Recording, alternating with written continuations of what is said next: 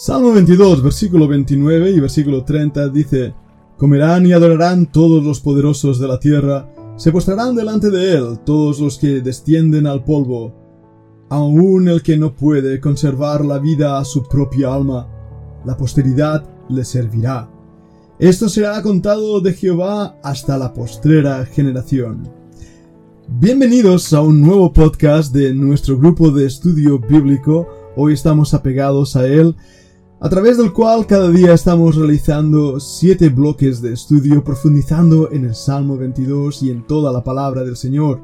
Ya son más de 25 países o naciones representadas en este aula y queremos invitarte a que vengas y formes parte de lo que el Señor está haciendo. Escríbenos un correo electrónico a fundacionbiblica.gmail.com o a más que maravilloso yahoo.es. A lo largo de la semana hemos estado comprobando la profundidad de este salmo en algo que nos llega a asombrar. El reto del Señor y la amonestación hacia aquellos que comen y están engordados, que son poderosos, pero no poderosos en hechos y en palabras que glorifican a Dios, sino que están llenos de orgullo. Ese es el problema de la religiosidad y a la vez el gran peligro que tenemos nosotros, siervos de Dios.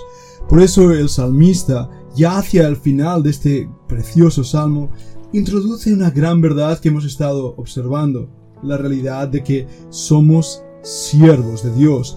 La posteridad les servirá. Vamos a meditar en este podcast en esas palabras. ¿Qué significa ser un siervo de Dios? ¿Qué implica ello? ¿Qué retos demanda? Y sobre todo, qué va a producir en nuestras vidas. Para entender estas verdades bíblicas es necesario que vayamos al Antiguo Testamento en Éxodo capítulo 21.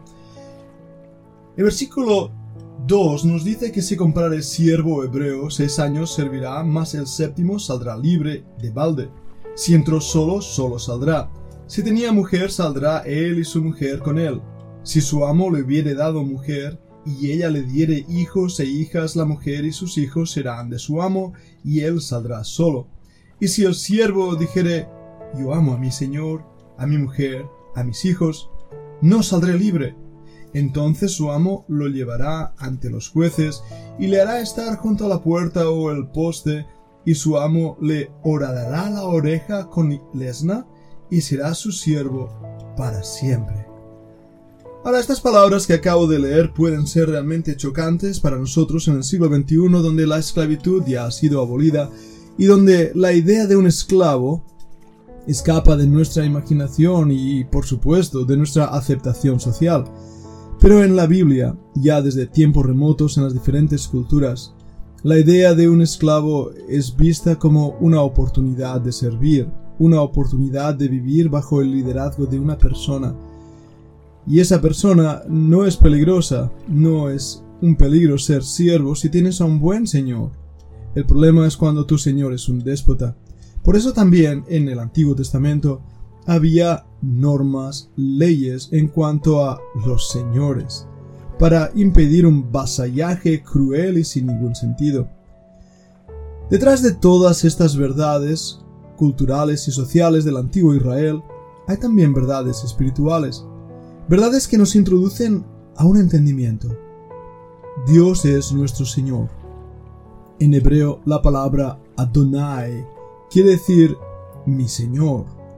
No cabe duda alguna que Dios es soberano. Dios hace lo que hace y nadie puede parar su mano y preguntarle ¿qué haces? Eso implica que Él tiene absoluto derecho sobre toda su creación. Y eso implica por ende, que tiene derecho sobre nuestras vidas.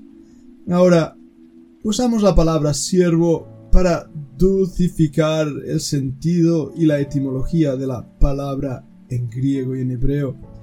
Mejor traducir esa palabra como esclavo. ¿Lo has oído bien, amado hermano, amada hermana? Tú y yo somos esclavos de Dios. Una vez más, no hay peligro alguno en ser esclavo si nuestro Señor es un Señor amante. Recordad que hemos sido comprados por precio, así nos lo dice la palabra de Dios. ¿O ignoráis que no sois vuestros? Leamos el texto. En 1 Corintios capítulo 6 versículo 19 nos dice, ¿O ignoráis que vuestro cuerpo es templo del Espíritu Santo, el cual está en vosotros, el cual tenéis de Dios, y que no sois vuestros? Porque habéis sido comprados por precio. Glorificad pues a Dios en vuestro cuerpo y en vuestro espíritu, los cuales son de Dios. Este texto nos muestra claramente la absoluta autoridad de Dios en nuestras vidas. Vamos al pasaje ahí en Éxodo. Imagínate a un hombre que va a un lugar a adquirir un esclavo. La mayoría de estos esclavos han venido de la guerra, de naciones que han sido derrotadas, y ahora esa persona, ese hombre, esa mujer, no tiene ya derechos sobre su vida, ha sido derrotado. Aún así, el amo paga un precio.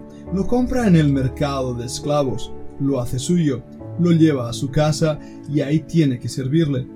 Ese hombre, esa mujer no tiene ya voluntad propia, está a merced su propia vida del deseo y voluntad de su amo, de su dueño. No puede descansar si el amo no le da permiso. No puede actuar por sí mismo. Todo se dirige a través de una serie de normas y reglas que el esclavo debe seguir con peligro de perder su propia vida si las quebranta. De repente ese esclavo recibe una bendición de su señor. Su señor le ha dado una mujer y ahora ha tenido hijos con ella. Su señor le trata bien, le da cuanto necesita, le da protección y aunque él había sido comprado como un esclavo, ahora siente que su señor lo está tratando como un hijo. Por lo tanto, toma una decisión. Aunque ahora soy libre según la ley y han pasado los años y soy libre, quiero seguir sirviendo a mi Señor de por vida. Por eso pone su oreja en el tintel de la puerta de la casa de su Señor. Es muy simbólico, está diciendo a partir de ahora, mi oído estará pegado a la voluntad de mi dueño y amo. Lo que él me diga, eso haré. Bien, hagamos una aplicación espiritual. Nosotros estábamos perdidos. Fuimos derrotados en una batalla contra el pecado. Éramos esclavos del pecado.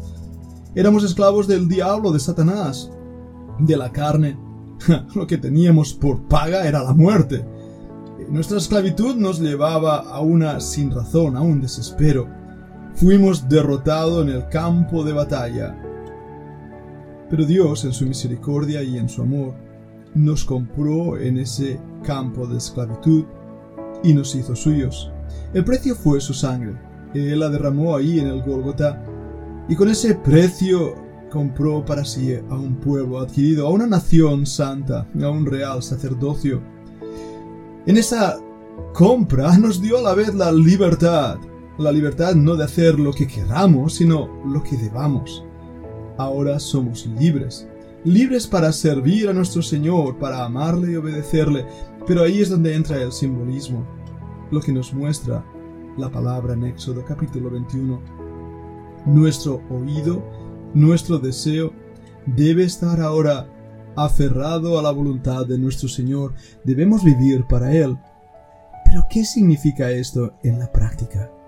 Cuando llegamos al Nuevo Testamento descubrimos rápidamente que la palabra para siervo es el término griego doulos. Este término originalmente es usado como el término más inferior en la escala de servidumbre aunque también vino a significar uno que se entrega a la voluntad de otro, por ejemplo en 1 Corintios 7:23 o en Romanos 6:17. Es el término más común en general para referirse a siervo. Como por ejemplo en Mateo capítulo 8 y versículo 9 donde nos dice centurión porque también yo soy hombre bajo autoridad y tengo bajo mis órdenes soldados y digo este va y ve y va y al otro ven y viene y a mi siervo hace esto y lo hace. Ahora la palabra ahí justamente es duros, mi siervo. Haz esto y lo hace. Cuando Pablo utiliza el término, se refiere a sí mismo como siervo de Jesucristo en muchas de las introducciones de sus epístolas. El apóstol Pablo implica con esto que él había sido anteriormente esclavo de Satanás y que además de haber sido esclavo de Satanás, había sido vendido al mundo en esclavitud pero que de repente fue comprado por Cristo y ahora era un esclavo voluntario ligado a un nuevo dueño. Ahora el Señor, el Señor Jesucristo, era su Señor. Estas son grandes verdades bíblicas y aprendemos a través de las palabras, pero eh, ¿qué quiere decir esto para mi vida hoy en día en el siglo XXI? ¿Cómo puedo aplicar estas verdades a mí mismo? ¿Qué quiere decir servir al Señor?